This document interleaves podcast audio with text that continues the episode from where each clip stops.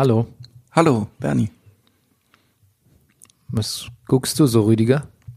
Ich weiß nicht. Guckst du meine Ohren an? Ich habe sie operieren lassen. Es gibt keinen Grund mehr, meine Ohren anzustarren, ja? Okay, Bernie, ich habe ich hab deine Ohren nicht angestarrt. Und jetzt Brennerpass. Popkultur Podcast? Das ist der Brennerpass, hier hast du richtig Spaß. Das, das ist der Brennerpass, hier hast du richtig Spaß. Das ist der Brennerpass, das ist der Brennerpass, das ist der Brennerpass. Popkultur! das ist der Brennerpass, hier du richtig Spaß. Das, das, das, das, das ist der Brennerpass, hier du richtig Spaß. Das ist der Brennerpass, das ist der Brennerpass, das ist der Brennerpass.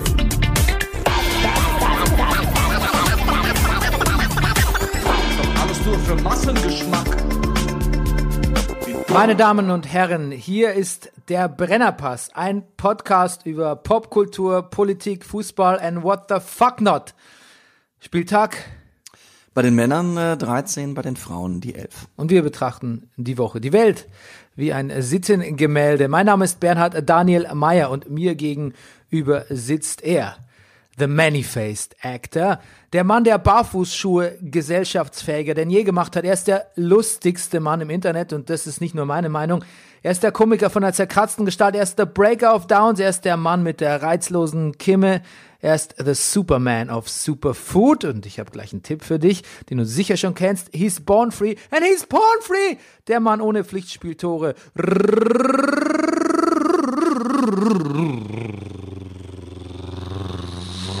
Rüdiger Rudolf. Guten Morgen, lieber Bernie. Gesponsert sind wir wie immer von der Imkerei Peschel, Biederer in Laberweiting, dem Honiglieferant Unter den Honiglieferanten. und wie immer vielen Dank an alle Leute, die uns unterstützt haben und uns noch in Zukunft unterstützen werden. Vielen Dank. Der unerwartete Anfang im Intro Ja. stammt aus einem Film, den wir gleich ausführlichst besprechen werden, Oh, yes. nämlich äh, The Irishman. Ja.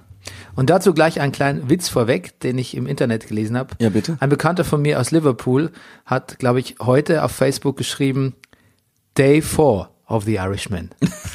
Nicht schlecht. ja, ein kleiner Hinweis schon auf die, Mhm. auf die Länge ist. Okay.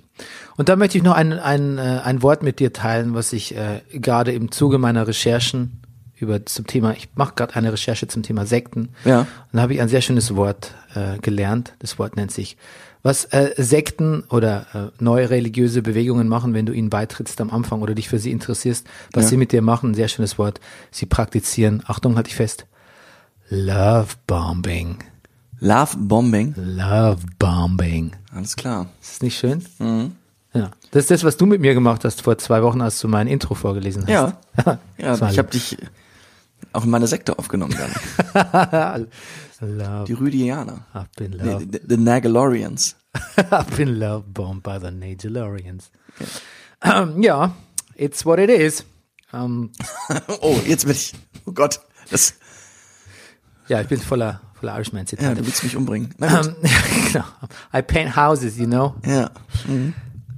Es gibt natürlich auch ein Wie dumm der Woche. Und ähm, eigentlich habe ich was gelesen und ich glaube, es ist, ich glaube, ich bin auf Fake News reingefallen. Oh. Ich habe nämlich gelesen, irgendwo was verlinkt, so Clickbait, dass äh, Mario Barth gesagt hat, ihm reicht jetzt mal mit, mit Dieter Nuhr, weil er hätte ja wohl irgendwie Greta Thunberg mit Stalin oder Hitler verglichen und jetzt, das wäre jetzt aber wirklich niveaulos, jetzt, jetzt wird's reichen, jetzt ist ihm genug, keine Lust mehr auf Dieter, Dieter Nuhr. Erstens mal habe ich diese News nirgendwo anders gefunden, als auf einem ganz obskuren Portal, die sich so, die gesagt haben, bei dir läuft der wirklich gut, kannst du mit dir einen blöden Adblocker ausmachen, sonst kriegen wir hier überhaupt gar nichts. Von wovon sollen wir uns denn ernähren? Ja. Das kannte ich auch nicht, das Portal, war keine, keine Zeitung. Zum anderen habe ich auch nochmal, kommt dieses, dass Dieter nur ähm, die Thunberg mit, äh, die Thunberg, die Greta Thunberg mit äh, Stalin und Hitler verglichen hat, auch ein bisschen, nicht, dass ich jetzt nur verteidigen will, aber ein bisschen, geschichtsklitterndes äh, Art- Artikelchen aus den Kieler Nachrichten. Auch das ist nicht ganz koscher. Aber dann sieht man mal, wie leicht man Ja. auf sowas reinfällt. Weiß mein nicht, Gedanke wäre jetzt, bist du darauf gekommen, auf diese Webseite, als du vielleicht zufällig gerade deine Sektenrecherche gemacht hast?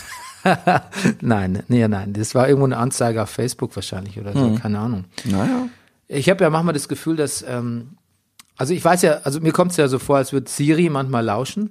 Also Siri lauscht ja auch. Das ist nachgewiesen, dass wenn du Siri, Leute lassen Siri eingeschaltet, weil, weil sie es aus Versehen einschalten und die, äh, diese Informationen werden gespeichert und die hat Apple dann. Das, darauf habe ich schon, das war keine Fake News, darüber habe ich gelesen.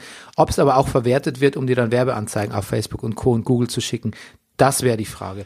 Und manchmal habe ich auch Im Film, den wir ja gesehen haben, oder in der Doku äh, Cam über Cambridge Analytica, ähm, wird das verneint. Ne? Einfach die Algorithmen werden so gut. Man kennt dich so gut, dass es dir manchmal so vorkommt, als würde das passieren. Ich frage ob, ich frage mich nämlich, ob die Algorithmen auch Brennerpass hören. Die, Und dann hat, Ja. wenn wir über, ein paar unserer größten Fans sind Algorithmen. wir sind quasi der, äh, genau, wir sind, wir haben 2000 äh, Algorithmen als Hörer Genau. Bots und Algorithmen. und 10, 10 normale Hörer. Ja. Genau, und da habe ich mich gefragt, ob ähm, quasi die Algorithmen Brennerpass hören und dann gedacht haben, sie müssten mir was zum Thema Dieter nur servieren. Mhm. Auf jeden Fall ja, ich glaube, da bin ich auf Fake News reingefallen. Wie dumm gilt dumm, Bernie. deshalb mir selbst Ja. diese Woche. Ja, ansonsten, was gibt's Neues, Rüdiger? Wir haben einen SPD-Vorsitz. Ja. Ich habe ein SPD-Basismitglied gefragt. Ah, Ähm, kennst du so jemanden? ja, Gut. hat gesagt, ähm, also Hansi Flick ist die bessere Lösung als, äh, als Esken und Borjans. Okay. Walter Borjans. Walter Borjans, ja. Ähm, ich muss sagen, ich habe dazu natürlich wenig Meinung, weil mir die beiden nicht vertraut waren vorher. Nee, mir auch nicht. Finde auch den, also Saskia es Ich Esken die ist, dumme Vermutung, dass ich mir demnässt Witze zu ihnen überlegen muss. ah ja, stimmt, das weil man das dich ja so auch beruflich. Ja. Ja, Saskia Esken hat einen coolen Namen, finde ich, auch catchy. Norbert Ja. Walter Borjans muss ich immer, muss ich jetzt immer ein bisschen nochmal nachgucken, bevor ich es Ich finde es irgendwie gut, dass es jetzt einen Mann mit Doppelnamen gibt erstmal da. Ja, stimmt, so kann man es auch sehen. Ähm, eh, also ich habe mich tatsächlich, ich musste mich auf, über Wikipedia über die beiden informieren. Ja. Ähm, Wer nicht. Aber ähm, ja. ich ähm, habe Aber auch, bemerkenswert, den Vorstoß, jetzt den GroKo-Vertrag nochmal verhandeln zu wollen. ja, Bisschen late to the party. Also ich, naja gut, aber ähm, late to the party ist ja, weil die Leute, die das von Haus aus wollten oder gar nicht in die GroKo wollten, ja nichts zu sagen hatten. ja eben. Also kann man nicht sagen late to the party. Na gut. Also, ähm, ich habe ein Zitat von, ich habe ein paar Ausschnitte von Anne Will gesehen. Da ist mir ein Zitat hängen geblieben von ihr, von Saskia Esken. Die hat gesagt, wenn wir immer nur erlauben, dass Menschen Parteien führen, die in den letzten 20 Jahren nichts anderes gemacht haben, dann werden wir nie irgendwas verändern. Das finde ich ein gutes Zitat, weil das kann man in Deutschland auf so vieles beziehen. Ne? Klar. Wenn du ähm, Bundestrainer. Ja, aber auch in Berufs, wenn du mal deinen Berufs, deinen Berufsweg ein bisschen ändern willst und so, keine Ahnung. Wenn ich Wie jetzt schnell zum man immer von der Politik auf den Bundestrainer ist. Ja, du, Ja, in, ja, stimmt.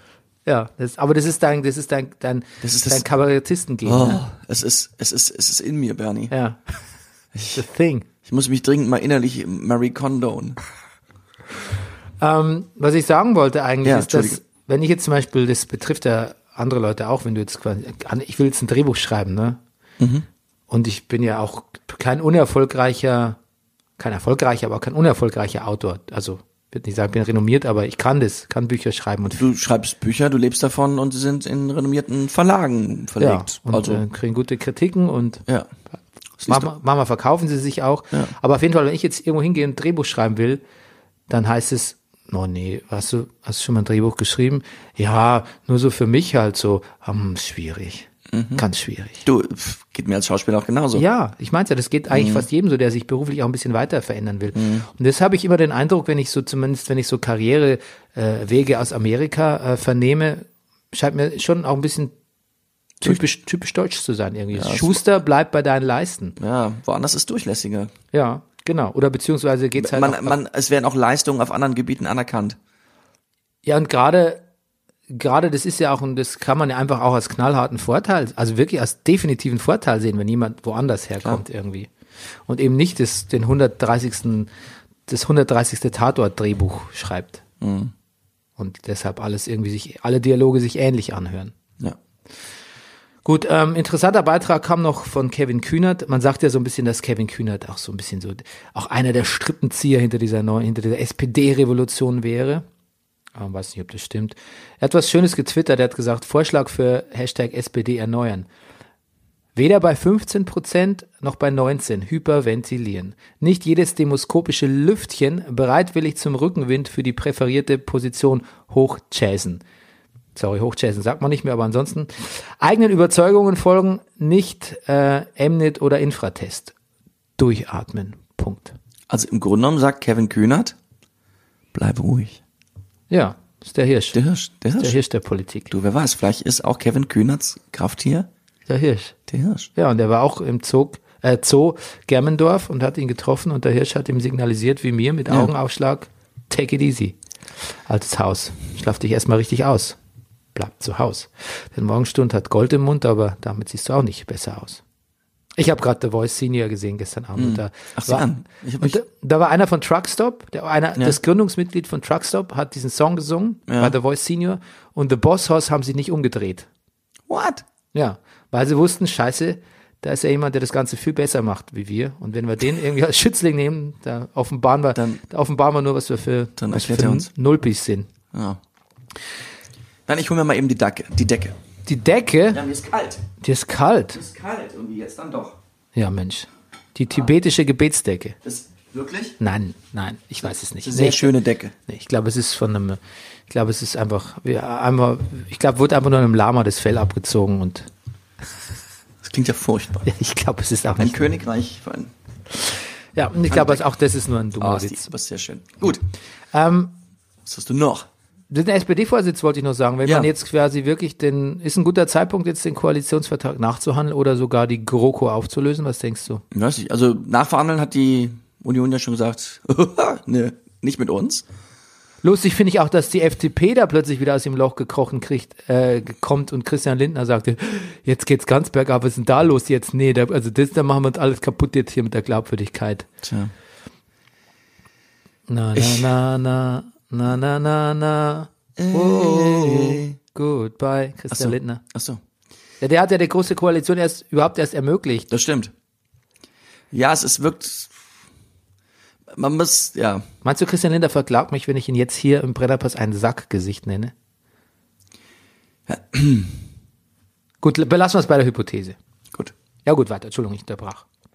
Ich weiß nicht. Ich finde es, ja, es ist. Es wird, SPD wird immer mit viel Häme überschüttet und, und alles wirkt so kindergartig und gleichzeitig wird in den Medien gesagt, äh, die AfD versucht Staat, staatsmännischer zu werden. Das, das Bild, was da entsteht, das, das, das gefällt mir nicht. Nee, Deshalb möchte ich gerne, dass, dass, ja, ich, wäre ein guter Zeitpunkt für Neuwahlen jetzt? ich zögere. Ja, Ich weiß es nicht. schwierig, Ich habe ein ne? bisschen Angst. Schwierig auch, weil eine SPD, eine reformierte SPD oder eine, die so ein bisschen was anders machen will, sich ja trotzdem natürlich noch in der gro großen Koalition eine große Verantwortung hat für Staat und Parlament irgendwie und auch das mitdenken muss bei, aller, bei allem revolutionären Gebärden und ähm, ob sich das nicht gegenseitig alles behindert, das ist die Frage. Also den schmalen Grad hinzubekommen, wenn das die beiden schaffen, dann wirklich großen Ich, also, Respekt. ich würde gerne erst noch mal ein bisschen was sehen. ja, und hören. Gut. Auch. Okay, oh, du beendest das Politik. Politik Ach so, weil ich gut gesagt ja, habe? Ja. ja, okay, gut. Kannst du noch was? Ja, nein, du bist, du bist ja genauso der Boss wie ich. Hier. Ach so, Dann- gut. Aber hättest du noch was, mein Lieber? Nein, ist okay. Gut. Ist okay. Wir kommen zum Thema Popkultur Ach, endlich. und wir haben ihn gesehen. Lange Tage lang Ja. haben wir The Irishman gesehen. Ich habe gehört, es gibt im Internet, äh, es gibt, es gibt regelrecht Anleitungen, in welchen Portionchen, in welchen Häppchen man sich äh, The Irishman am besten aufteilt, um so ein bisschen so, so, so, so kapitelweise vorzugehen. Ja, also wer es nicht weiß, Martin Scorseses neuer Film The Irishman ist auf Netflix, nachdem er in ausgewählten, Programm, ausgewählten Programmkinos lief in Deutschland. Und ich sag dir gleich, ich bin froh, dass ich ihn nicht in einem dieser Kinos gesehen habe, weil ich jetzt nicht durchgehalten, ohne einzuschlafen. Mhm. Wirklich? Ja. Ah. Bist du nicht mal so outgepasst zwischendurch? Nee, ich, ich war ja auf Tournee. Ich habe ich hab's nicht geschafft, dreieinhalb Stunden, einfach zeitlich nicht äh, so zu gucken, weil ich konnte immer erst so spät. Ich habe mit furchtbaren Hotel-WLAN zu kämpfen gehabt, aber ich habe es in drei Häppchen geguckt. Weil Häppchen ist gut, weil das dann immer noch jeweils über eine Stunde war. drei, anderthalb Stunden Häppchen. Ja. Pass auf, ich war, ich habe angefangen zu gucken. Oh, du machst ein Robert De Niro Gesicht. Aber du bist, du bist nicht äh, digital verjüngt, oder? Nein. Ähm, ich hab's, hab einen Teil geguckt, bin dann ins Kino gegangen Hab einen anderen Film geguckt und hab's dann weitergeguckt. Das, das, das sagt Martin Scorsese, ist das, was man auf gar keinen Fall machen sollte. Okay, wie fandst du es denn? well, you know Bernie. I've, I've, got to tell you, I think it's, it's, it's a, it's a good movie. It's, it's a good movie. I, I didn't know they make movies like this. Still doing movies like this. It's, it's, it's an excellent movie, I think. Ja? Ja. Das musst du begründen. Wow. Warum ist das? Ich finde, pass auf, ich, ne, weil es mich, also, weil es mich mitnimmt auf diese, es zeigt mir diese, diese Mobster-Geschichte von Anfang bis Ende und es führt mich zu diesem Schluss, dass dieses, es, es nimmt dieses, ich bin sehr dicht dran an den Figuren und es nimmt mir, es nimmt dieses Mobster-Leben auseinander und es endet sehr, es, es zeigt mir, dass das ein, ein, ein, ein dieses Mafia-Denken, dass es ein Konzept ist, was wirklich für die beteiligten Personen, obwohl man sie irgendwie auch bewundert und toll findet und weil sie einen schon so lange im Leben begleiten, genauso lange wie diese Schauspieler, was, was für ein Unglück und was für eine, es ist kein Konzept, was einen zu, zu Zufriedenheit und, und, und, und Glück führt. Würdest du auch sagen, dass das, was man in der Presse auch gelesen hat, dass es also eine Dekonstruktion des Mafia-Mythos ist? Das ist unglam unglamourös, ein Film, der das tatsächlich viel unglamouröser darstellt dafür als in der sind Vergangenheit. dafür, dafür dafür sind diese dafür kann man dafür kann ich mich zu wenig davon lösen, wie toll man dann letztendlich dann doch einfach diese diese Überschauspieler Pacino, De Niro, Joe Pesci findet. Die können gar nicht unglamourös Es werden. ist ne? so wie diese was denn ich auch immer naja dieses dieses Antikriegsfilm-Ding. Antikriegsfilme natürlich sind irgendwie auch immer Antikriegsfilme, aber natürlich findet man es auch voll geil. Ja, okay. So wie Platoon oder Das Boot ist ein Antikriegsfilm. ja, sicher, aber trotzdem war die geile Szene wie. So. Okay. Ähm, wer hat dir am besten gefallen von den Schauspielern? Kein Unterschied.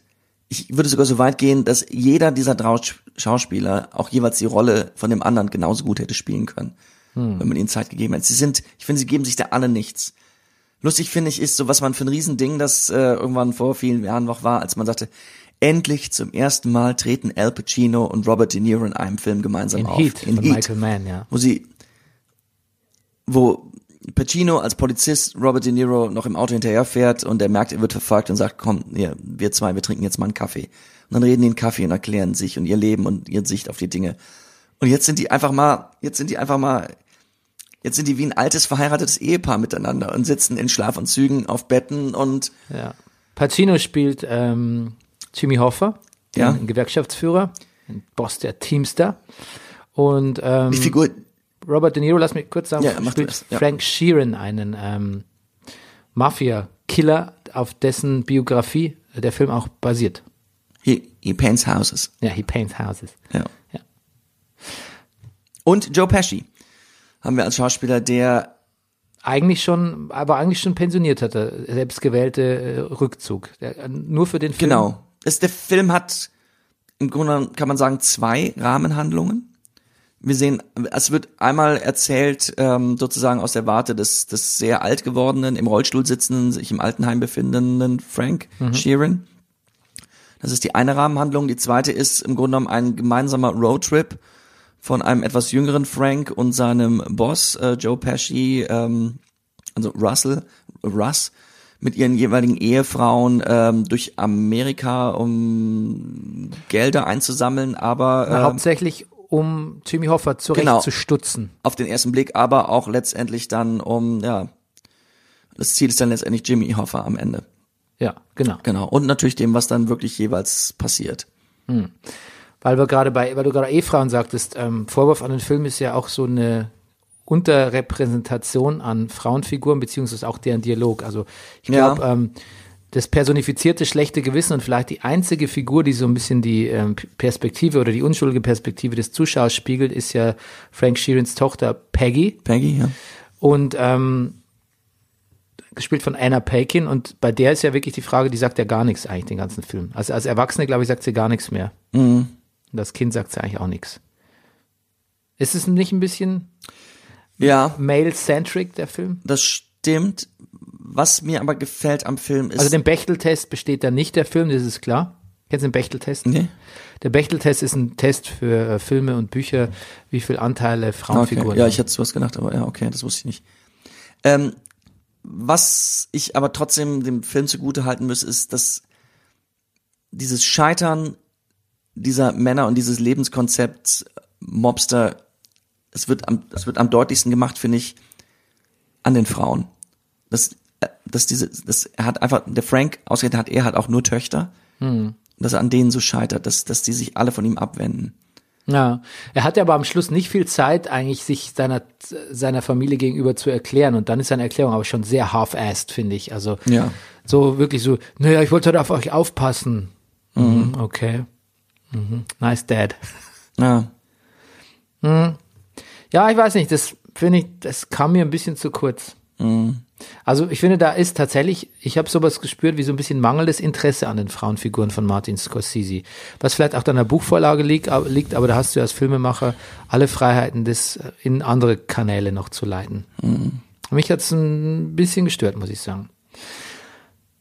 Ich fand übrigens sehr gut, dass Ray Romano mitgespielt hat, als der Bruder von Russell und Anwalt. Oh ja, ist, Alle lieben Raymond, du erinnerst dich. Ja. Eh eine tolle Serie Ja. eigentlich.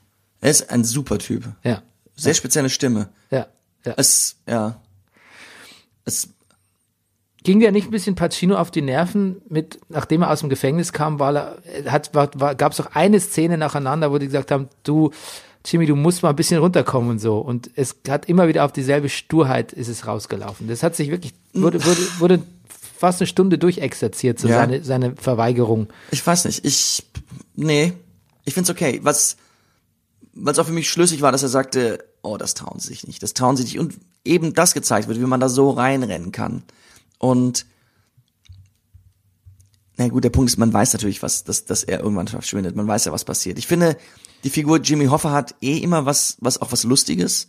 Vielleicht liegt es auch daran, weil ich so ein großer Filmfan bin von dem, ähm, von, von, von äh, Jim Carrey. Wie heißt denn der Film, wo er, ähm, wo er, er entdeckt dann Hoffa wieder oder oder die Leiche von Hoffa. Ich finde Hoffa, die Figur Hoffa hat immer auch was was Absurdes. So, es wird immer lustig. Es ist ja gar nicht erwiesen, ob Frank Sheeran ihn wirklich umgebracht Genau. hat oder ob er es nur behauptet. Ja, Das ist sowieso, das wird, finde ich, ähm, na gut, es wird uns halt erzählt, es muss in dem Film halt auch so sein. Was finde ich auch ähm, uns in dem Film mal kurz unterjubelt wird, dass offensichtlich die Mafia auch John F. Kennedy umgebracht hat. Ja, das stimmt sogar. Und zwar äh, völlig ganz äh, nebenbei, ja. nebenbei und so, das ist so. Weißt du, wer der, der eigentliche MVP von den Schauspielern, muss ich aber schon sagen, war, war für mich Joe Pesci. Ja, absolut. Die auch als Opa, oder? Wenn er richtig alt ist. Ja. Und weißt du, wenn ich den, wessen Performance mir am besten gefallen hat, war es äh, Tony Pro, Stephen Graham. Ich wollte es gerade sagen. Ja, Für mich der absolut beste Schauspieler in dem Film. ist, was, was der für eine Energie hat, Ja. wie, das, ich, das fand ich extrem Als überzeugend. der vom Tennisspielen da kommt in Malibu oder wo auch immer er herkommt. diese Szene. Dieses Meeting und Jimmy Hoffa sich darüber aufregt, dass er zu spät kommt, dann nicht drüber hinwegkommt und zwar eigentlich lebenslang nicht mehr drüber Nein. hinwegkommt, dass der sich bei dem Meeting verspätet Zu hat. spät und in Shorts. Ja. Who wears, a, who, who- wears shorts to a meal? ja. Wo auch selbst Russell irgendwann sagen muss, okay, you don't do that. Nein, nein, nobody. Okay. Es ist aber schon so, ähm, Der ist übrigens Engländer. Der, wie heißt der Schauspieler nochmal? Stephen Graham. Ja, der ist Engländer. Und ich habe ein bisschen über ihn gelesen, das, das als Schauspieler ist das immer für mich sehr interessant. Ist, also der hat seinen Durchbruch gehabt in, ähm, in äh, Lock, in dem Film hier als Boxpromoter, in dem ähm, mit Jason Statham und Brad Pitt, ähm, in dem Guy Ritchie-Film, äh, wo, wo, wo, wo es um die Boxer geht, wo Snatch. Wo, Snatch, natürlich, danke. Snatch. Ähm, und er ist nur mit einem befreundeten Schauspieler mitgegangen zum Casting, wurde auch gecastet und hat diese Rolle gekriegt. Und das war so, um, ich glaube, so um 2000 rum war das sein Durchbruch. Ich habe noch was gelesen, ein schönes Zitat, warum man Irishman, also the Irishman is averse to myth-making because it's designed to destroy that grandiosity and return it to a human scale, was das Mafia-Leben betrifft. Ähm, ja, ich finde, das hätte man deutlicher machen können. Ich habe ich hab mich gut amüsiert bei dem Film, keine Frage. Ähm, ich fand ihn auch wirklich nicht schlecht, aber ich finde, also entweder dieses, diese Dekon Dekonstruktion des Mafia-Mythos oder das mit den Frauen, was ich ansprach, oder dass es ja auch so, ein, so eine, ähm, so eine so ein Denkstück übers Altwerden ist. Ne? Scorsese hat das wahrscheinlich auch nicht ganz zufällig ausgewählt, ist auch nicht mehr der Jüngste. Nix davon war mir irgendwie so, also nichts davon hat mich so irgendwie angesprungen. Es war viel von Film. Und letztlich hätte man, kam, konnte man es auch einfach so als Mafia-Stück weggucken irgendwie. Was vielleicht eine Qualität ist, vielleicht aber auch ein bisschen, bisschen schade. Ich fand es wirklich, wirklich auch zu lang. Wenn ich es jetzt aber betrachte als Serie, quasi, ich hätte es als Vierteiler sehen können oder so, dann finde ich, wäre es voll okay. Aber es ist halt doch nochmal was zu wissen, ich unterbreche jetzt hier einen Film an einer Stelle und Naja. Also, also Scorsese hat ja wirklich gesagt, bitte guckt es nicht als Serie. Er hat nie drüber nachgedacht, eine Serie zu machen. Ja. Ähm, weil er sagt, der volle Effekt dieses Films, dieses, wo man erst denkt, oh, die sind wirklich cool, und am Ende sieht man sie alle so scheitern und sterben und dieses Konzept der Macht und Männlichkeit, am Ende des Tages ist nichts mehr übrig.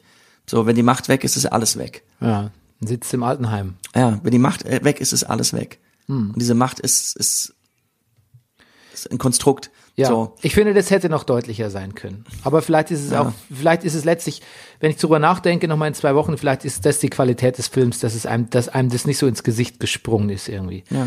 Ähm, aber ich muss nochmal, muss trotzdem noch über das Digital De-Aging sprechen. Ja, hat's dich gestört. Ja, das hat mich, das hat mich gestört. Okay. Und Und zwar durchgehend?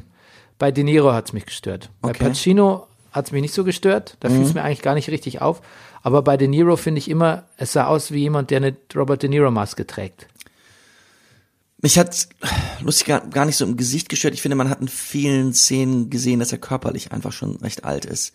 So, wenn er noch jung sein sollte. und- bewegt sich wie ein älterer Mann. Er bewegt sich- er er hat geht- auch nicht die Figur eines jüngeren Mannes. nein, nein. Also er fe- fehlt ein bisschen die körperliche Gefährlichkeit, die Ja, deshalb genau das meine ich aber auch mit der Maske. Quasi Naja. jemand, ein älterer Mann, der eine jüngere Robert De Niro Maske. Also mich hat's irritiert und ein bisschen rausgerissen. Also ich hatte dann plötzlich so immer so das Gefühl, vielleicht sehe ich so einen Science-Fiction-Film irgendwie und Mhm. ähm, Ach nee, das, nee, das kann, kann ich nicht sagen. So, also Mhm. ich manchmal gedacht, oh, das jetzt sieht ein bisschen alt aus. So, er hat, er hat doch so lustig geschossen, finde ich. Es, war, es hat immer sowas so. Er ging mit der Pistole immer dabei so vor. Es hatte was so, so piu piu, ja, so kurz angebunden. so kurz, ja, so kurz angebunden Ja. geschossen. Ich weiß auch nicht. kurz angebunden, unverbindlich. vielleicht ja, so. Sich aber auch damit loslösen von der Tat irgendwie, weißt du? Einfach Ja. sehr pragmatisch geschossen. Andererseits habe ich auch keine Ahnung, wie das geht. Also ich weiß ja nicht, wie man richtig gut schießt. Vielleicht ist das ja auch, vielleicht. Wenn man richtig gut Leute umbringt, weißt ich du gar habe nicht, ne? alles anderen Schüsse, die ich gesehen habe, wo ich denke, ja, so wird geschossen, habe ich ja auch nur aus Filmen. Vielleicht Hm. stimmt ja auch das nicht. Ja, aber ich glaube, wie Hoffa erschossen wird, der in diesen, dieses Haus reinkommt und denkt, und was ist hier komisch und sagt, komm Frank, lass uns gehen. Also der Moment finde ich, also diese, der ist stark, ja. wie die da hinfahren und man sieht immer das Auto von oben, ich, ich fand das extrem groß.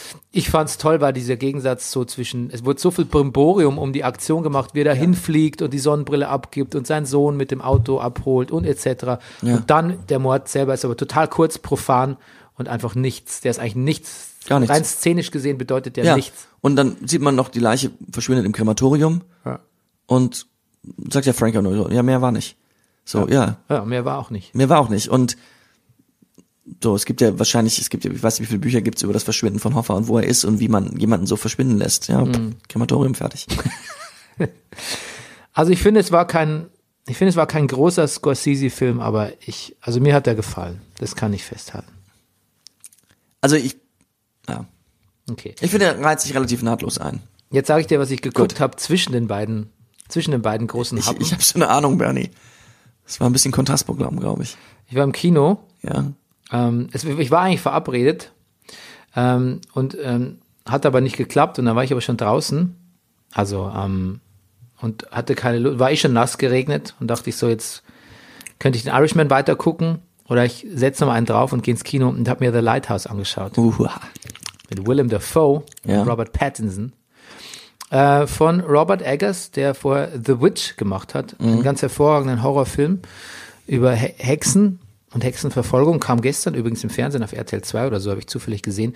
Und ähm, ich muss sagen, ähm, der ist schwarz-weiß gedreht und auf, einer meiner ersten Gedanken war, das würde, müsste dir gefallen eigentlich. Wirklich? Ja, weil du magst, ich bin mir sicher, du magst Seemannsgarn. Ja, das schon. Sagt man das noch? Marit ich liebe ein wenig äh, maritimes Flair. Ja, also pass auf, da kommen zwei Leute, kommen in den Leuchtturm, Mhm. lösen andere ab, müssen da einen Monat bleiben. Ähm, da ist es ziemlich, ziemlich bruchbodig da, muss viel repariert werden. Der, der, der Running Gag ist quasi, dass Robert Pattinson ist so der, der, der Rookie. Mhm. Der darf auch nie rauf zum Leuchtturm. Der sieht dieses Licht, also quasi eigentlich nie. Das macht immer nur Willem Dafoe. Mhm. Das ist der alte Seebär im wahrsten Sinne des Wortes. Und ähm, beide sind natürlich irgendwie sehr stark traumatisiert von den unterschiedlichsten Dingen und führen eine sehr merkwürdige. Wann spielt das etwa? 19. Jahrhundert, würde ich sagen. Okay. Und für eine sehr artig, sehr, sehr eigenartige Männerbeziehung irgendwie. Mhm. Trinken, ähm, tanzen, schreien, streiten, ähm, wollen sich gegenseitig ans Leder, sagt man auch nicht mehr, ne? Und Und hängen verdammt dicht aufeinander, ja? verdammt dicht. Und ähm, es ist tatsächlich, irgendwann zieht ein Sturm auf und dann wird es eben nichts mit der geplanten Ablöse und dann greift der Wahnsinn um sich. Und Willem Dafoe spricht eigentlich die ganze Zeit wie direkt aus einem Moby, Di- direkten Charakter aus Moby Dick. Ah, Ja, also äh, richtig, also richtige Kunstsprache, ne? okay. Also selbst wenn er was Derbes sagt, klingt's nach Kunstsprache. Okay. Und darauf spricht ihn sogar Robert Pattinson irgendwann mal an im Film und sagt, du klingst ja wie verdammte Moby Dick Parodie, die ist ja nicht auszuhalten. Und ich würde mal sagen, drei Viertel des Films könnte ich auch durchgehen lassen als ähm, ewig lang Saturday Night Live Sketch. mit guten, mit gutem Bühnenbild. Gut, mein Interesse ist geweckt, ja. Ja, also wie so eine, es ist eine Buddy-Comedy oder auch fast eine Rom-Com wird es dann am Ende, weil die beiden sich ständig, wie sagt man, ständig kabbeln. Die ganze Zeit. Und das ist wirklich gut und es ist, äh, ist toll gefilmt, schwarz-weiß, ist auch in so einem ähm, rechteckigen, also in einem quadratischen Format oder beziehungsweise ähm, 4 zu 3, glaube ich, sagt man, im Fachjargon. Und es macht wirklich Spaß. Ich gucke denen gerne zu, auch wenn da nichts passiert. Und gelegentlich bekommt man eine Vision oder ein, ein Omen. Ähm, es gibt eine Szene, wo, ähm, wo Robert Pattinson was mit einer Taube macht, äh, mit einer Möwe. Und es ist eine brutale Szene, aber die ist so drüber, dass ich wirklich, dass ich mir lautes Lachen verkneifen musste. Aber gar nicht so abfällig, sondern ich, man hat irgendwie gemerkt, dass die hatten Spaß da bei diesem Dreh. Die hatten wirklich Spaß, das merkt man denen an. Und ähm, irgendwie kommt es dann, aber wie es halt bei vielen A, äh, A24 heißt übrigens diese Firma, dieser Vertrieb, die so viel erfolgreiche Horrorfilme machen wie Midsommar oder Hereditary oder eben The Witch oder eben The Lighthouse ähm, oder auch, glaube ich, It Follows.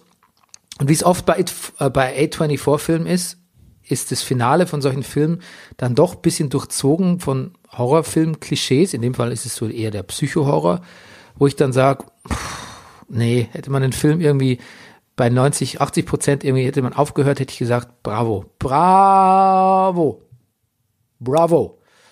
Aber dann muss man es zu einem Abschluss bringen und dann ist es scheinbar unvermeidlich. Wahrscheinlich würde ich es auch nicht anders machen können als, als, als Regisseur, das irgendwie dann doch mit dem nötigen, mit der nötigen Portion Horror nochmal auszustatten, sage ich. Okay. Ja, das war The Lighthouse. Aber Rüdiger, ich war am Tag darauf wieder im Kino. Jetzt, jetzt, jetzt kommt das, was ich eben vermutet hatte. Nämlich habe ich Hustlers gesehen. Oh my God. Ja? Weißt du was? Ich habe Hustlers eigentlich nur geschaut, weil erstens gerade nichts, weil wir ins Kino gehen wollten und gerade nichts anderes lief und weil ich wusste, dass der Film gute Kritiken bekommen hat. Aber ich dachte, eine Geschichte über Stripper, die irgendwie so Wall Street Typen abziehen, macht nichts mit mir, interessiert mich eigentlich nicht. Obwohl ich Constanze Wu sehr gerne mag aus äh, Crazy Rich Asians, Ja. Asians vor allem Asians meine ich und ähm, Jennifer Lopez auch mich interessiert hat in dieser Rolle.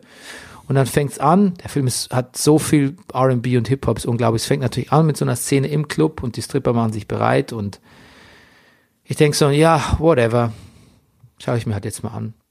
Und ich, was ich in Filmen oft mache, ich guck, mach die Füße anders oder leg mir nochmal meinen Schal um, zieh die Jacke an, zieh die Jacke aus, äh, vielleicht gucke ich mal auf, auf mein äh, Handy, wie spät es ist, manchmal, wenn der Film mich nicht so interessiert. Oder ich vielleicht nick ich kurz ein, äh, also ich mache Dinge in Kinos oder greife nach meinem Popcorn oder mache irgendwas. In diesem Film habe ich nichts gemacht. Ich saß zwei Stunden völlig regungslos in dem Stuhl und habe diesem Film zugeschaut. Ich konnte nichts anderes machen. Das ging mir ganz selten so. Ich könnte noch nicht mal sagen, dass Hustlers der so ein wahnsinnig großartiger Film war, aber ich konnte nicht wegschauen. Und es lag, das lag nicht an den an den Strippern, Stripperinnen oder jetzt irgendwie an körperlichen Reizen oder nicht im Ansatz fand ich den Film erotisch. Er war einfach nur so so eine visuelle so, so eine visuelle Granate dass ich einfach nicht, also es ist die Sinne, sagt man nicht mehr die Sinne, ne, waren so gefordert die ganze Zeit. Es war wirklich, es, ich glaube, es war famos. Gut. Ähm, es gibt so eine Szene, wo Jennifer Lopez in den Nachtclub kommt das erste Mal und zu Fiona's App, zu Fiona Apples Criminal, so heißt der Song, so ein Strip hinlegt, eine Pole Dance.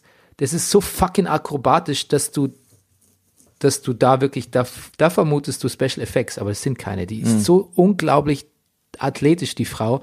Und die ist im Gegensatz zu Robert De Niro nämlich nicht digital de-aged. Die sieht einfach fucking normal immer, immer noch aus wie 30 mit 50. Wie auch immer sie das gemacht hat, digital oder analog geschafft. Äh, Nein, aber es ist wirklich, es ist unglaublich, es ist so sportlich und es ist so bewundernswert.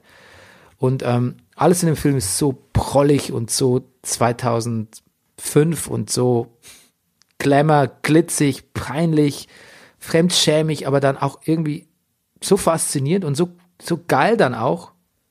Also so, so cool, so, es ist, unten, es ist irgendwie es ist wirklich ein schwer fassbarer Film. Staune, Bernie. Er ist hardcore feministisch natürlich, Ja. wenn man sich von dem Stripper-Dings mal, wenn man sich daran nicht stört, wenn man da, da nicht drüber drüber wegsieht, dann kann man wahrscheinlich schlecht sagen, dass es feministisch ist. Aber im Prinzip werden ja Männer nur, nur, nur abgezockt und verarscht die ganze Zeit. Er ist ein bisschen uneben, also von den Erzählstrukturen und manchmal so ein bisschen holprig, wenn man Wert auf das Strukturelle legt. Aber man kann das gar nicht, weil man die ganze Zeit so gebannt ist von Musik und Visuellem irgendwie. Und äh, Jennifer Lopez finde ich, also die spielt oft so drüber und so prollig und so laut und so viel verschiedene. Einmal ist sie so eine abgezockte, wie so eine abgezockte Puffmutter, dann ist sie eine hochästhetische Tänzerin, dann ist sie wirklich eine süße Mama, dann ist sie die beste Freundin, dann ist sie eine fiese Intrigantin. Und immer ist, wenn du ihren Text siehst oder wie sie sich bewegt, könntest du sagen, es ist drüber, aber es ist nie drüber, es ist immer genau auf den Punkt. Ähm, ich finde, sie ist eine Oscar-Kandidatin für den Film. Wow. Okay. Ja. Ich glaube, der Film hat dir sehr gut gefallen, Bernie. ja, aber eigentlich nicht. Ach. Dachte ich. Aber als ich dann rausging, dachte ich so, wow. Ja. Während ich drin war, dachte ich, was kommt jetzt noch? Was kommt als nächstes? Hm? Kommt nicht jetzt nicht irgend noch was, was mich mehr kickt? Aber ich glaube, das war's schon. Ich glaube, ich habe was Gutes gesehen, ohne es zu merken. Aber als ich draußen war und wieder in die normale Welt eintauchte, musste ich sagen, it's a fucking good movie. Ja, okay. Jetzt kommen wir wieder zu was, was du auch gesehen hast. Vielleicht. Watchmen? Ja. Wie weit bist du? Da ich bis jetzt immer noch mit einer weiteren Folge gefüttert wurde von Sky, äh, bin ich, ich bin nicht weiter. Aber ich habe mal, äh, ich habe mal gehört den, äh, den HBO Podcast ähm, Mit Damon Lindelof. mit David Lindelof, ja. Und kann nach dem, was ich da gehört habe, nur sagen, ich werde mich vertrauensvoll in die Hände von ihm begeben und ihm und seinem Writers Room und ähm, erstmal nicht mehr befürchten, dass, dass mir überraschende Dinge erzählt werden, nur der überraschenden Wendung wegen, sondern ich glaube, ich befinde mich auf dem auf dem Pfad äh, Der Erleuchtung. der Originalität und im, im Sinne der Watchmen. Pass auf, ich kann dir sagen, dass, ähm, wie ich es jetzt beurteilen kann, ich habe die gestrige Folge noch nicht gesehen, ähm, wird alles, also es wird, es wird schön, wird aufgeklärt Ja, ähm, und zwar richtig mit, also und zwar richtig mit dem Dampfhammer. Also da kann man Damon, Lin, Damon Lindelof wirklich nicht unterstellen, dass er hier Geheimniskrämerei betreibt. Vor allem hat er in dem Podcast ähm, über die nächsten drei Folgen, also vier, Ja. vier bis Sechs. sechs, sagt der Sprecher auch, ähm, der wun- wunderbare Erzähler, der auch den Tschernobyl-Podcast gemacht hat für HBO. Ja, der, der, sagt, ist, der das ist ein sehr gutes Gespräch, was die beiden führen. Der Ja. macht das sehr gut, finde ich ein auch. toller Typ. Der sagt am Ende, okay, folgende Fragen haben wir aber trotzdem noch, bla bla bla bla. Und dann sagt nach jeder Frage, sagt Damon Lindelof, nächste Folge, Finale, nächste Folge, Finale, immer wann es aufgeklärt wird. Okay. Also ich denke, Damon Lindelof hat auch gesagt, ich weiß nicht, ich glaube, ob es nicht auch in dem Podcast war, puh, das war so eine Tour de Force, ich weiß gar nicht, ob ich noch eine zweite Staffel machen will oder kann überhaupt. Ah, interessant. Also der, das ist auch das, was man gesagt hat, der haut, was der da reingibt an, an, an Seele und Special Effects und, und Schauspielerleistung, was da rein, Staffel 1 ist eh kaum mehr topbar. Also wenn der ausgebrannt ist und das einfach das Franchise jemand anderem überlässt danach. Und was, was du sehen wirst, wenn du weitergeguckt hast und letztlich auch nochmal die Podcast hörst mit Damon Lindelof, wenn man sich am Anfang gefragt hat, hä, das soll Watchmen sein, am Ende ist einem klar, Ja. es ist Watchmen, wie es überhaupt Watchmaniger nicht sein kann. Es kommt alles wieder, alle Motive, Selbst die Struktur, die Art, wie die, die Mysteries aufbereitet werden, es ist alles dem Original Watchmen haarklein nachempfunden, nur halt mit einer abgedateten Handlung und einer zeitgemäßeren Handlung und auch diesem großen Rassismus-Themenkomplex, Ja. der, mit dem du jetzt, wo du, den du jetzt bald richtig ins Gesicht geklatscht Ja. kriegst. Ja, Es ist Watchmen as fuck, kann man sagen. sehr gut.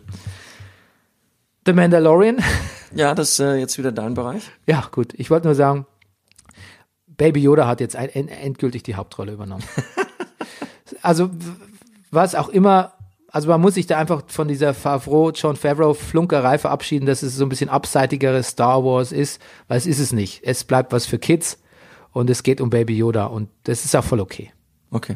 Und die Folge, Folge 4 der ersten Staffel war so ein bisschen die sieben Samurai, aber auf zwei Samurai verkürzt. Hab ich und, übrigens nie gesehen. und mit Baby Yoda. Hast du die sieben Samurai mal gesehen? Nee, Nee, das, das müssen wir euch wirklich mal aber gucken. so Panzerkreuzer Potemkin gesehen? Nein, auch nicht. Siehst du, und wir nennen uns hier, wir machen hier Film, Ja, Filmkritik. Geht gar nicht, gar nicht, Ja, ne? Geht gar nicht eigentlich. Okay. Oh ja, das können wir doch auch mal machen. Wir machen mit uns das, das Cineasten-Quiz. Hast du Jules und Jim gesehen? Nee, vielleicht gucken wir die Filme und Ja. vielleicht gucken wir die Filme für den Brennerpass. Mal. Ja, gucken wir zusammen die sieben Samurai. Das ist doch, ich finde, das sollte man gucken. Machen wir die Pause mit Brenner, äh, mit Sopranos. Ja. Nein, das will ich nicht. Aber erst, nee, pass auf, wir können erstmal die, wir können mal einen dazwischen schieben. Wir gucken die Staffel 1 zu Ende und dann schieben wir die Ja, sieben meine ich Samurai ja. ein. Meine ja, ich genau. Ja. Einmal so, Gut. genau, nur so eine kurze Pause. Äh, ich habe noch gesehen, Lass dich überwachen. Kennst Ja, du diese Show? ja, kenne ich. Ich habe die schon einmal gesehen und ich saß, äh, als die Folge lief, habe gesehen, dass gelaufen ist in der Weinstube des Landgasthauses, äh, des Landgasthofes zur Grünen Erle in äh, Erlau in Thüringen, direkt bei Suhl und habe gesehen, das läuft und ich hätte eigentlich wirklich gern den Ton angemacht. Hast du das, den Fußballer gesehen? Den, Nein. Den, also da ist, also einer der besten Beiträge im deutschen Fernsehen, muss ich sagen. Ja, was ist passiert? Ein Kreisklassenfußballer ähm, wurde, da werden immer Leute aus dem Publikum, über die man Informationen im Netz ge gestalkt, zusammengestalkt hat sich, äh, werden dann quasi, denen wird was präsentiert, eine Überraschung, ein Einspieler, und dann haben sie für einen Fußballer aus der Kreisklasse, haben sie einen Einspieler gemacht, wo quasi namhafte Fußballer, Fußballreporter, Talkshows, alle einen riesen Beitrag gemacht haben, dass es der beste Fußballer Deutschlands ist. okay. Das war so schön und so rührend und so flüssig. Alle haben, alle haben was dazu gesagt. Ach, wie nett. Von Mats Hummels bis, und die haben wirklich die coolen Fußballer, weißt du, Maxi Eggestein, Mats Hummels, äh, Finn Bartels aufgetaucht. Und die waren alle sehr lustig und sehr glaubwürdig. Das war wirklich richtig schön. Und der Beitrag hat mir wirklich Lust auf Bundesliga gemacht, was die Schön. Bundesliga selbst oft nicht schafft. Und der, der Typ hat sich wahrscheinlich gefreut wie ein, wie ein Jetzt wird er sein Leben lang nicht mehr vergessen. Ach, das ist schön. dir. Das Ich ist- schwör's dir. das spricht aber sehr für, also auch Jan Böhmermann, finde ich, dass er jemanden da so ein Geschenk macht. Das war mit sehr viel Liebe gemacht, ja. Muss man wirklich sagen. Okay, und dann wollte ich dich noch fragen, ähm, du kanntest wahrscheinlich Tig Notaro schon. Ja, Ich habe sie entdeckt, weil es gab eine sehr, eine sehr unangenehme Begegnung von Dakota Johnson und Ellen DeGeneres in ihrer Morning Show. Nämlich ähm, Dakota Johnson, äh, Ellen DeGeneres hat so ein bisschen Dakota Johnson gefragt, warum war ich eigentlich auf deiner Geburtstagsparty? Und dann sagt Dakota Johnson, ja, du, weil du letztes Jahr auch nicht warst und da hatte ich die eingeladen. Und sie so, hä, das kann überhaupt nicht sein. Ich war doch, an, ich war doch nicht eingeladen. Und sie so, ja, doch, du warst eingeladen. Frag, kannst jeden fragen, ne? Du bist nicht gekommen. Und ich weiß überhaupt nicht, magst du mich? Kannst du mich überhaupt leiden? war sehr unangenehm plötzlich die Stimmung. Also richtig komisches Gespräch zwischen den beiden. Und dann kam es auch noch drauf, ah, ich habe gehört, Tig Notaro ist auf deiner Party aufgetreten. Die habe ich dir doch, die hast du doch über mich entdeckt. Damals bei meiner Geburtstagsfeier, sagt Ellen. Und Dakota Johnson sagt, ja, aber da bin ich vorher gegangen. Und dann sagt sie noch, ja, aber Tig Notaro ist wirklich tatsächlich meine allerliebste Comedian. Also viel mehr noch als du. ja.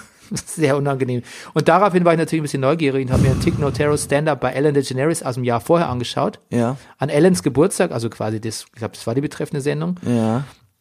Und wollte dich fragen, was du von ihr hältst. Ich finde die, ich finde die sehr gut. Ich finde die super. Ich finde sie, was mir an ihr so gefällt, ist, dass sie so, naja, sie spielt, äh, dass sie, äh, ihre Ruhe Ja. und irre. wie unglaublich durchdacht, wie, wie, wie extrem sauber sie ihre Worte, ihre Gags setzt und wie respektvoll sie auch mit dem Publikum dann ist und ist, also ich finde die ganz toll. wie beiläufig sie Ich- erzählt. Ja, ich finde sie, sie hat eine große beruhigende Wirkung auf mich. Ja. Ich sehe sie und denke, ja. Und so, ich bin so froh, dass es sie gibt und dass sie erfolgreich ist, weil ich bin so froh, dass Bernie hat mich, ich habe gerade auf den Tisch gehauen, deshalb wiederhole ich noch einmal. Ich, ich bin froh, dass sie da ist und dass sie so erfolgreich ist, weil ich mich freue, dass Stand-up Comedy genauso funktionieren kann. Ja, ich habe einen Gag von ihr gesehen, ähm, muss ich sehr lustig fand, wo sie sagt so, übrigens, äh, weil sie im Schwimmbad gelesen hat, hier, ähm, wer ihr Durchfall hat, soll nicht schwimmen gehen. Und dann sagte sie, versteht mich nicht falsch. Gehe ich total voll d'accord mit dem Thema. Ja. Das war schon mal wahnsinnig lustig. ja. Aber sie meinte, was muss ein Mensch, was muss der Mensch für Selbstbewusstsein haben? Wenn er sagt, oh, ich fühle mich schlecht, hm, der Arzt hat gesagt, ich soll heute lieber zu Hause bleiben. Ah, ach komm, scheiß drauf, wo ist das nächste öffentliche Schwimmbad? Ja. Dieses Selbstbewusstsein. Ja, Se Selbstbewusstsein ist in dem Zusammenhang sehr gut. Ja. Und dann auch noch zu sagen, und dann auch noch das, das Schild zu sehen und trotzdem schwimmen zu gehen. Das hat mir sehr gut gefallen. Okay, aber apropos Selbstbewusstsein. Sopranos Rewatch. Oh mein Gott. Staffel 1, vorletzte Folge, Episode 12, Isabella. Wusstest du eigentlich, weil wir bei Mafia-Filmen sind, wusstest du, dass I'm the Scatman. Was ich sagen wollte, was, ich muss das, dir sagen, das singt man nicht mehr. das singt man echt nicht mehr. Man singt auch nicht mehr Mambo Number 5, ne? Nein. Oh. Lor- Lorraine Bracco, Bracco, Ja. Schauspielerin von Dr. Melfi. Wusstest du, dass sie eine tragende Rolle in Goodfellas hatte? Ja. Wusstest du, ne? Ich Also glaube, sie eh- war die Freundin, ne, von Ray Liotta. ja, genau. Ja. Ja, Das genau. wusste ich. Die dann sagt so, der ver verhält sich ja wirklich ganz schäbig, Mhm. aber irgendwie sagt sie so, das mit der, dass er so eine Knarre hat und so, das macht sie dann doch Ja. gut für sie. Du, Liotta, Ray Liotta war auch bei meinem Freund Mark Maron im Podcast und Ray- Ray Liotta, nachdem ich Goodfellas gesehen habe, habe ich wirklich immer gedacht, naja, das, sowas kannst du nur spielen, wenn du mal in deinem Leben ein bisschen Kontakt hattest mit diesem ganzen Maf, wer nicht direkt mit Mafia, aber so mit, ja, doch schon mit diesem Dunstkreis und mit Gewalt und sonst was. Halbwelt. und mit der Halbwelt. Und es turns out, es ist überhaupt nicht der Fall. Er ist wirklich, er kommt aus einem ganz bürgerlichen Haushalt, Schultheater, Musical, you name it. So, und ist da so reingekommen. Also, und also Moment mal, gell, Entschuldigung, Herr Rudolf, aber ich hab viel mit der Halbwelt zum Tor gehabt in Minga, verstehst? Also da war viel. ja, sie sind ja auch ein alter Mafiosi. Ja, aber mir hat keiner gefragt, ob ich in so einer Mafia-Film mitspiele. Das finde ich jetzt im Nachhinein, wo ich schon so viele Jahre verstorben bin, finde ich das immer nur, eine, äh, ist wirklich eine Sauerei. Ich meine, sie sind jetzt tot, Herr Wildmann, aber man könnte vielleicht mit ein bisschen De-Aging, könnte man sie vielleicht auch nochmal auf die Bühne bringen. Ja, das wäre ganz, in meinem- das wäre ganz in meinem Sinn und unter anderem auch im Sinn von der Frau Redlich. Ja. Kann man auch andere Körperbereiche de-agen? Mhm, gut. Wie hat dir äh, die Sopranos-Folge gefallen? Ähm, ich wollte noch sagen, da stand ein lustiger Kommentar unter dem Lorraine Bracco Video von Ja. Goodfellas, stand so, interessante Karriereentwicklung, äh, Ray Liotta, also der Schauspieler, wird später FBI-Agent und äh, dem, dessen Hirn von Hannibal Lecter gegessen wird. Ja. Das ist in dem letzten Hannibal-Film. Und die andere wird äh, Therapeutin von einem Mafioso. Siehst du? Interessante Karrierewege, ne? Äh, ich fand, das war meine Lieblingsfolge bisher. Ähm, Napoleon was a moody fuck too, sag Ach, ich das sind Zitate drin, das ist herrlich. Ja. Es ist so, dass Tony Soprano jetzt wirklich sehr depressiv ist, ne, und zu Hause liegt, weil erstens mal macht sie natürlich fertig, dass Pussy Bompensiero verschwunden ist. Man weiß aber nicht, was mit dem passiert ist. Polly hat ihn angeblich nicht umgebracht. Und natürlich macht ihn das natürlich noch unsicherer, wer jetzt eigentlich der Verräter ist. Weil eigentlich hieß es ja, es ist Jimmy Altieri, hatten sie ja letzt rausgefunden. Aber es ist natürlich auch merkwürdig, dass Pussy verschwunden ist, nachdem Polly ihm so auf den Zahn gefühlt hat. Also man kann sich jetzt auch nicht mehr sicher sein, dass es Jimmy ist. Zudem passiert dann auch was, was Tony nicht erwartet hat, also noch nicht so früh, nämlich dass äh, sein Onkel Junior einen Mordanschlag auf ihn verüben lässt und den er vereitelt. Und ähm, es ist aber gut, ich, ich, ich greife jetzt vor, eigentlich ist er depressiv, ne? Es, ähm, er nimmt ganz viel Prozac Gibt sehr viel Lithium. und Lithium und ähm, kommt eigentlich gar nicht aus dem Bett, muss man sagen. Und das Einzige, was ihn so aus dem Bett treibt, ist ähm, eine elysische Vision, stellt sich später als Vision raus, von einer Nachbarin, Austauschstudentin, die Zahnmedizin studiert, namens Isabella aus Italien, aus demselben Ort, aus dem er kommt, Avellino, ähm, die es aber gar nicht wirklich gibt, die sich als Vision herausstellt. Und nur in der findet er irgendwie Erlösung und auch so ein bisschen was, was ihn kickt. Und ähm, wir stellen fest, dass das, was ihn aber eigentlich kickt, ist erst dieser Mordanschlag. Erst da erwacht er wieder zum Leben und jetzt und ähm, kickstartet damit auch die Handlung, die zum großen Staffelfinale führt. Ähm, ich finde, dass es eine Folge war, die ein paar unglaubliche Montagen auch mit Musik hatte. die Szene, wo Tony das erste Mal umgebracht werden sollte und sich aus dem Haus müht und ähm, Christopher ihm folgt und gleichzeitig äh, die beiden die beiden Jungs ihn umlegen wollen. Und die endet damit, dass äh, Onkel Junior sich übergibt, als er hört, dass der Mordanschlag nicht funktioniert hat. Finde ich, das ist eine der, also es war bisher eigentlich fast Super, ja. meine Lieblingsmontage in, dem ganzen, in der ganzen ersten Staffel. So, jetzt du. Ja, ich finde es auch eine sehr gute Folge. Es ist, es ist, es ist auch eine, nee, jetzt will ich sagen, typische, also es ist eine, eine vorletzte Folge, also vor dem Staffelfinale. Es ist nochmal so ein retardierendes Moment. So, To- Tony hat offensichtlich ein paar, hat ein paar sehr, sehr große Baustellen. Du holst Luft, was, was, was, Ja, weil, weil ich gerade beobachtet habe in den letzten Jahren, dass die Folgen vor dem Ja. Staffelfinale oft eigentlich noch, eigentlich mehr passiert als im eigenen Staffelfinale. deshalb habe ich das, ja, deshalb habe ich das gesagt. Also stimmt, es, manchmal, manchmal ist in der Tat so. Es passiert dann sehr viel in der in der vorletzten Folge und dann die die letzte Folge ist dann so eine Art Nachbereitung. ja. Ja, in dem Fall gut ist es also noch so, wir arbeiten also auf ein, ein, ein großes Finale offensichtlich hin. Tony hat sehr sehr viele Baustellen mit was du gesagt hast mit Pussy und und mit Junior und und so, ne, er macht, er macht gerade richtig Krise und dass er das ja, dass er das so wiederfindet und dass dass er so seine Lebenslust wiederfindet, das das wollen wir auch sehen. So. letztlich dreht sich eigentlich in dieser Folge dann doch wieder viel um die Mutter eigentlich. Ne? Man hat sehr viele Ja. Livia-Szenen. Livia, die ja auch diesen, diesen Anschlag auf Toni unterstützt, aber plötzlich so tut vermutlich, als könnte sie sich an gewisse Dinge nicht mehr erinnern, um sich da auch rauszuwinden. Und im Prinzip hörst du es Tony schon ganz früh an. Ach, da gibt's auch diese tolle Abendessensszene, wo Livia nur am Klagen ist. Tony kommt mit dem Bademantel runter und sagt, da wisst ihr was, ich gehe wieder ins Bett. Ähm, Ne, ich glaube, er wieder so ein Kind ist. Ja. So man hat vor Meadow gesehen und AJ, die beide so so, naja, was ich der eine, AJ sagt so ein paar freche Sachen und sowas und benimmt sich wie so ein Kind und die Großmutter schimpft mit denen, wenn du so reden würdest, so wenn du mit mir so geredet hättest, hätte ich dir eine Ohrfeige gegeben und dann kommt Tony runter und ist auch irgendwie so der Sohn und benimmt sich nicht so, wie sie das wollte und er ist dann auch so der Sohn, aber er ist halt jetzt zum Glück schon erwachsen. Er kann sagen, ich höre mir das nicht an, ich gehe wieder hoch ins Bett. Aber ich glaube, tief in sich drin weiß Tony, dass seine Mutter ihn umbringen will. Ich glaube, das, ich glaube, das ist einfach nur nochmal die Folge, die das unterstreicht, auch in den Treffen. Auch diese Isabella-Vision, dass sie quasi, ähm, dass sie ein Kind in den Arm hält Ja. und sich um dieses Kind wirklich liebevoll kümmert, diesen Traum, den er hat, diesen, Ja. diesen Tagtraum, wo, wo, wo uns ja Melfi auch sofort erklärt, wie das gemeint ist. Das ist eine, die einzig schwache Szene in dem ganzen Dings ist, wo er Melfi nachts im Auto trifft und die sich dann im Prinzip alles erzählen, so als würde das, als, würde der Writers Room ähm, dem Zuschauer erklären, was er mit dieser Folge eigentlich so geplant hat. Naja, also schwach. ist, ist ein bisschen streng, schwach ist streng. Ich finde, ich Weil es mich ist gut gespielt. Es Ich ist bin überrascht, gespielt. dass sie so klar ist, sondern gesagt, obwohl das glaube ich im Telefongespräch, dass sie diesen Traum so eins zu eins erklären will. Hm. Und sagt, würde das, ich war noch nie in der Therapie, aber wer, würde das ein Therapeut machen? Was mir an der Szene im Auto gefällt, ist, dass, dass sie ihn auch nochmal darauf bringt, äh, naja, also er fragt sie halt, haben sie irgendjemandem erzählt, dass, dass ich bei ihnen Patient bin? Weiß irgendjemand meinen Namen?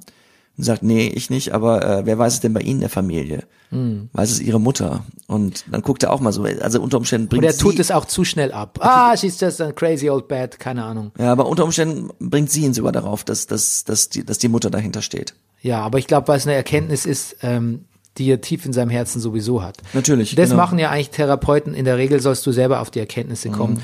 Es gibt aber natürlich auch Therapeuten, vor allem wahrscheinlich, vermutlich, ähm, die seit Jahren so Sachen machen und dann auch mal ein bisschen denken, so hurry the fuck up und einfach mal dir Sachen dann suggestiv Ja. ich glaube, es ist bei Melfi so eine Mischung aus, sie hat ihren Job. Ich glaube, sie ist gut dargestellt als Therapeutin, weil sie macht ihren Job, sie suggeriert ihm Sachen, dass er selbst drauf kommt, aber wenn es ihr nicht schnell genug geht, dann spricht sie auch mal Sachen deutlicher an, wie in dem Fall. Also eigentlich ist es nicht schlecht geschauspielert, die Charaktere bleiben bei sich. Ich hätte es nur nicht gebraucht, diese Szene. Ähm, das Telefongespräch hätte mir gereicht, weil es im Prinzip alles erklärt.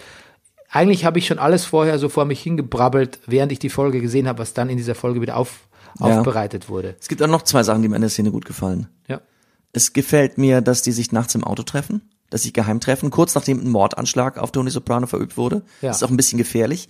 Wenn man in einer Serie wie Sopranos zwei Autos sich irgendwo im Dunkeln treffen sieht, findet normalerweise irgendeine Übergabe statt. Ja. Von Informationen mit der Polizei und mit irgendeinem, oder, oder es wird Geld übergeben oder ein Deal wird verhandelt.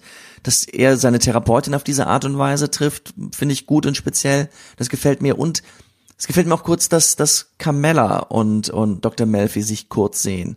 Mal kurz Augenkontakt haben. Ich bin mir relativ glaube, dass das noch Thema wird. Ja. Dass sie sich da sehen. Und das war, dass Dr. Melfi auch äh, nicht unattraktiv ist. Und es gefällt mir, dass sie einen Saab fährt. Das äh, scheint mir extrem schlüssig. Mir gefällt immer gutes Autocasting. Und was mir an der Folge noch gefällt, ist der Wind. Ich finde, manchmal hat man so, man hat, man sieht manchmal so richtig Unwetter aufziehen, wenn ich im Film suggeriert kriegen soll, jetzt es, es braut sich was zusammen. Aber dass so eine ganze Folge über Wind herrscht. Etwas, was nicht ganz so greifbar ist, was Nee, nicht ganz so sichtbar ist. Aber es ist nicht die ganze Folge über. Es das ist die ganze ich, das finde ich eigentlich gut. Weil ich finde, bei Sopranos hast du immer nicht dieses, du machst diese ganze Symbolhaftigkeit der Szenerie nicht vom Wetter abhängig, sondern du zeigst eigentlich das Jersey-Wetter, wie es ist.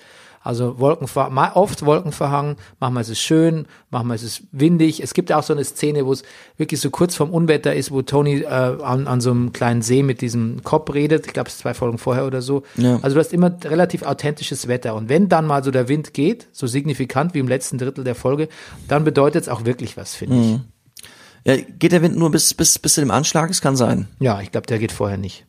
Ich glaube, der geht sogar erst nach dem Anschlag, oder? Nein, nein, nein, nein, davor, davor. Gut, dann geht Natürlich, er, geht er als er den Orangensaft kauft, äh, sagt doch auch der, der, der, der Orangensaft. Ja, aber als er zum Beispiel vorher da losfährt, bei dem ersten missglückten Mordanschlag, da ist noch kein Wind. Und auch in anderen Szenen. Ja, obwohl stimmt, der ist teilweise, der Wind kommt teilweise wieder, weil die ja auch im Garten, wenn die Isabella Ja, die Sachen aufhängt. Ja, stimmt. Du hast recht. Du hast recht. Aber ich habe auch recht, er ist nicht durchgehend.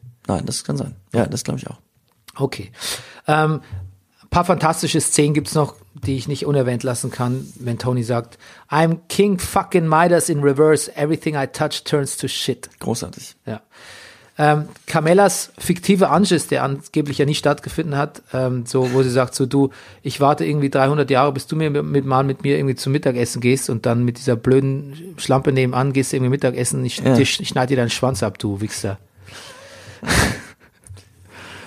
Du, was dann letztlich nicht stattgefunden hat? Ist, das ist, das denkt man fast, ach, das ist schade. Das eigentlich, das hätte man eigentlich, ja. Und was ich auch gut finde, ist, dass man auch immer wieder die Kinder zeigt. Was machen das mit den Kindern Mhm. und wie Ma Meadow und AJ auch zusammenhalten, wenn Tony im Krankenhaus Ja, wie die auf der Bank sitzen, das hat mir auch und auch gefallen. merken, da stimmt irgendwas ganz und gar nicht, als Polly und äh, und ähm, wie heißt er nochmal vom Stripclub? Äh, ja. Silvio. Silvio. Silvio Dante, als Polly und Silvio Dante dann in Anzügen kommen. Ja, der übrigens auch in, äh, haben wir nochmal festgestellt, Stephen Van Zandt in, in, in The Irishman drin ist. Okay, wir freuen uns auf Staffelfinale. Ja, auf jeden Fall. So, jetzt aber ganz fix zum Fußball. Oh mein Gott. Wer breakt zuerst down? Mach du zuerst. Okay, gut. Der Downbreak der Frauen, Spieltag 11, also vorletzter, äh, nee, quasi letzter Spieltag in der Hinrunde. Ich fange an. Bitte.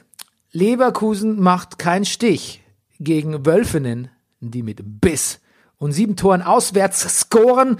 Was wollte ich sagen? Ach ja, Leverkusen hat verloren. 0 zu 7. Null zu, boah. Der FC Bayern bleibt die ewige Nummer zwei. Die SGS schaut kurz vorbei, holt sich an Türchen ab gar zwei. Die Meisterschaft ist trotzdem längst vorbei. Bayern gegen Essen 2 zu 0. Advent, Advent, die Bude brennt. Bei Potsdam herrscht ein Abwärtstrend, denn Hoffenheim ist nicht dein Friend, wenn du ein Spiel gar so verpennst. 5 zu 1 gewinnt Hoffenheim gegen Potsdam. Boah. Freiburg, Freiburg, frei zu frei. Äh, pf, zu viel der Alliteration. Es heißt natürlich 3 zu 3. Ähm, ein Ergebnis wie die Akte X. 90 Minuten Spiel, doch an Toren nix. Und das in Ballerliga Nummer 1. Duisburg 0 und Jena keins. 0 zu 0, Duisburg Jena. Ich könnte jetzt dichten, der FC hat Sand im Getriebe. Doch mitnichten und mit Liebe denk ich mir aus einen feinen Reim. Der SC Sand schickt Kölle reinwärts heim mit 2 zu 1. Köln gegen Sand. Ja, das war's. Sehr gut. Du bist dran. Ich bin dran. Rüdiger Rudolph, would you please break it down for us? Du, Bernie? Ich habe kurz gedacht, du wirst nie fragen. Die Eisernen können ihre Siegesserie am Freitagsspiel gegen Schalke 04 nicht fortsetzen. Die Knappen beenden ihre Unentschieden-Serie und gewinnen 2 zu 1 gegen Union Berlin. Leon Bailey meldet sich eindrucksvoll zurück. Mhm, Sag ich eigentlich nur aus sagen. meiner Unkenntnis, weil wir letztes Mal gesagt haben, irgendwie hört man von Bailey nichts mehr. Ich weiß gar nicht, wie viele Tore er schon geschossen hat, aber irgendwie von gefühlt war er irgendwie nicht mehr da in letzter Zeit. Leverkusen verpasst Hansi Flick die erste Niederlage. Bayern München, Bayern Leverkusen 1 zu 2. Oh, Nagelsmann, oh Nagelsmann, du himmelssüße Pflaume. Erschienst zu diesem Bullenspiel in roter Weste aus Daune. Die Daune hielt den Julian warm, die Bullen machen schnell Alarm, schnell schießen sie drei Tore. Was reimt sich bloß auf Tore? Dem Paderborner ist das völlig schnurz, doch Zuschauer kommen nicht zu kurz, schnell schießen sie zwei Tore. Was reimt sich bloß auf Tore? So steht's am Ende, 3 zu 2, auf dass der Julian Sieger sei. Er bleibt auf hohem Ross, die Weste war übrigens von Boss. Und wieder rettet Rufen Hennings der Fortuna den Tag zum 1 zu 1 Endstand in Hoffenheim. Ein Punkt, ein Punkt! Wohl dem, der glücklich damit ist. Zehn Kölner trennen sich von zehn Augsburgern mit 1 zu 1. Freiburg war ein guter Gegner, aber letztlich von den Fohlen wird, werden sie ganz schön abgekocht. Gladbach-Freiburg 4 zu 2. Schön, dass Werder mal wieder gewonnen hat. Schade, dass Wolfsburg verloren hat. Der Brennerpass schließt euch alle in seine Gebete mit ein. Wolfsburg, Bremen 2 zu 3. Die auf Trainerebene völlig umgekrempelte Hertha versaut Welt-, Europa- und Bäckermeister Jürgen Klinsmann den Einstand und verliert gegen den BVB, der mit diesem Sieg seinem Trainer den Job erhält. Hertha BSC Borussia Dortmund 1 zu 2. Und heute Abend findet kein Spiel von Mainz gegen Eintracht Frankfurt statt. Welt, Europa und Bäckermeister ist sehr gut. Obwohl ich mir nicht sicher bin, ob er Bäckermeister ist. Er, ist, er hat im, im elterlichen Ja, Betrieb eine ich- Bäckerlehre gemacht, aber Ja. ich habe gedacht, für das Scheiße, ja. ist scheißegal, muss man mal. Das habe ja, ich mal übertrieben. Das muss, das muss Aber Jürgen Klinsmann hat er gesagt, was er macht, die Kacke hauen, Rüdiger. was er, was er sagt, macht er richtig, hat Jürgen Klinsmann gesagt. Ähm, deshalb nehme ich an, dass er auch sicherlich Bäckermeister ist.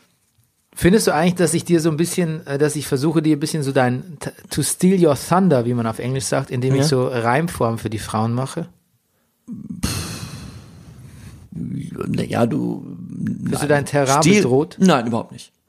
Nein. Weißt du, weil ich mache auch einfach einfachere Reime. Ja. Und ich will einfach den Frauen ein bisschen mehr Aufmerksamkeit Finde ich gut. geben durch den Downgrade. Natürlich. Und ist Und ja, da ich sag so ich mal- wenig Fakten über die Spiele weiß und auch sehr schwer akquirieren kann, Ja. werte ich es einfach mit Reim, in Reimform Natürlich. Auf. Das ist mein einziger Gedanke. Verstehe ich vollkommen. bist der König Du, der- da komme ich auch her. Ich bin, der ich Downbreak-Lyrik. Ich finde, ist ja auch, ist ja auch, das Gedichtform ist ja auch ein bisschen, naja, so ein bisschen ein Erfolgsrezept des Downbreaks. Und ich finde, das ist ja innerhalb unseres Podcasts natürlich, das ist, äh, ich würde, ich würde ja auch jederzeit, Ich benenne hier ganz klar dich als meine Inspiration. ja, gut. Ja. Deine Nagel, Nagellyrik ist quasi mein, Mandalorian. das ist quasi mein, mein, meine Glocke. Gut. Dann, ah, Ja. So schillertechnisch. ja, schon verstanden. Ja. Okay. Du, äh, Geht's, ja, wir müssen kurz über Bundesliga sprechen. ja, Geht's dir nicht auch so, dass du, wenn du denkst, so, wenn du Leipzig gewinnt, denkst Ja. du, ja klar gewinnen die, weil die werden vielleicht auch Meister. Und dann denkst du, wenn Gladbach gewinnt, denkst du so, witzig, jetzt haben die schon wieder gewonnen. völlig, als mir geht es völlig genau, Zufall. genauso. Ge- Geht mir genauso. Ich glaube, ich glaube noch nicht so richtig dran. Ja. Ja, war es auch immer so ein bisschen, ein bisschen rausge, also auch gegen Freiburg, ne, war ja auch nicht so von Anfang an klar, dass das, Nee. Und ach, keine Ahnung, ich weiß gar nicht, woran das liegt. Wahrscheinlich, du, ich meine, es macht ja auch was mit uns, dass, dass wir eben diese Gedichte auf Nagelsmann schreiben. Irgendwie glauben wir dann wahrscheinlich doch mehr. ja, wir haben uns selber. Pass auf, wir könnten ja mal einen Versuch machen.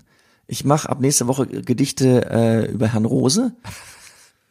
Ich, mir fällt jetzt schon ein, Dinge, die in die Hose gehen, aber ähm, und dann mal gucken, was das mit uns macht. Vielleicht glauben wir dann mehr dran. ja, wir sind, wir, wir, wir haben uns in die, in, wir haben uns selbst in die Sekte geschrieben, gedichtet. Ja, genau. In die Nigel Ist so ein bisschen Sekte. wieder mein Alistair Crowley. Verfolge eine Religion so lange, bis du erste Erfolge erzielst. Das würde ich sagen, den Punkt haben wir jetzt erreicht. Wir glauben an Julian Nagelsmann.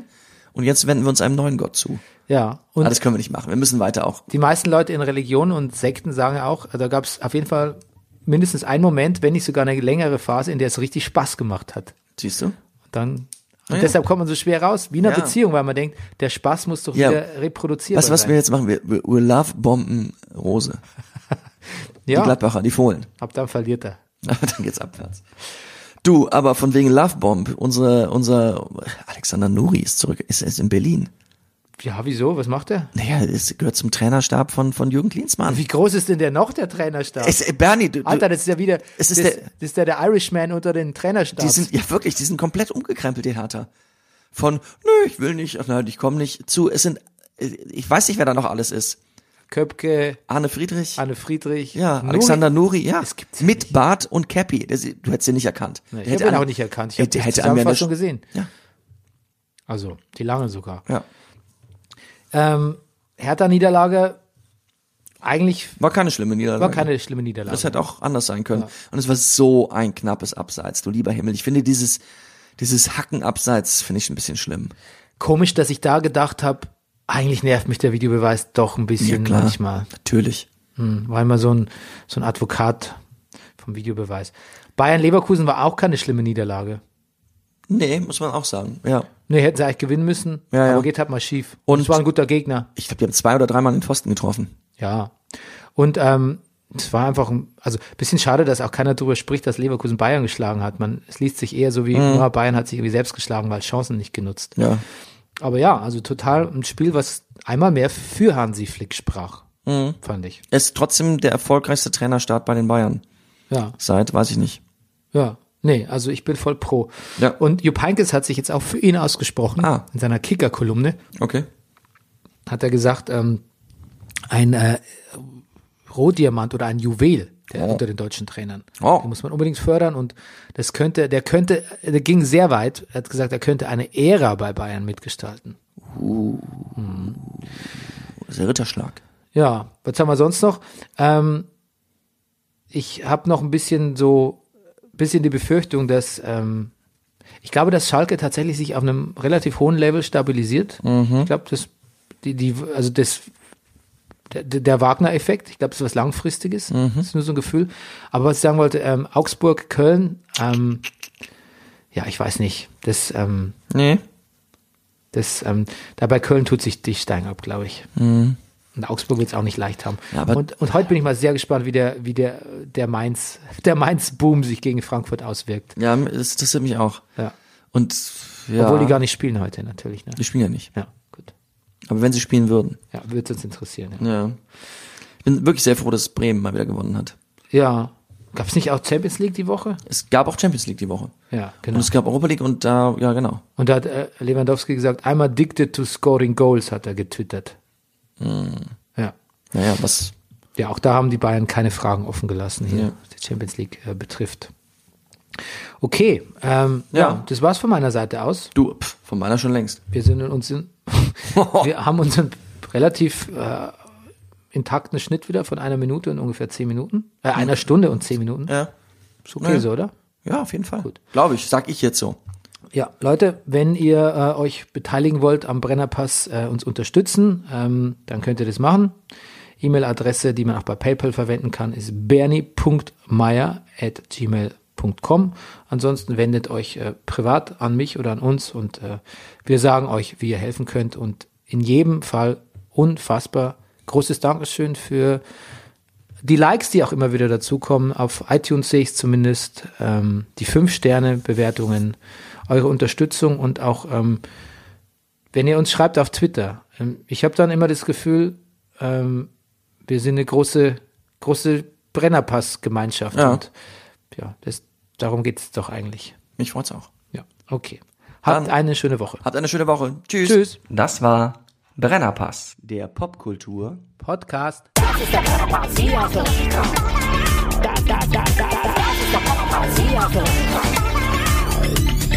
Das ist der Brennerpass, das ist der Brennerpass, das ist der Brennerpass.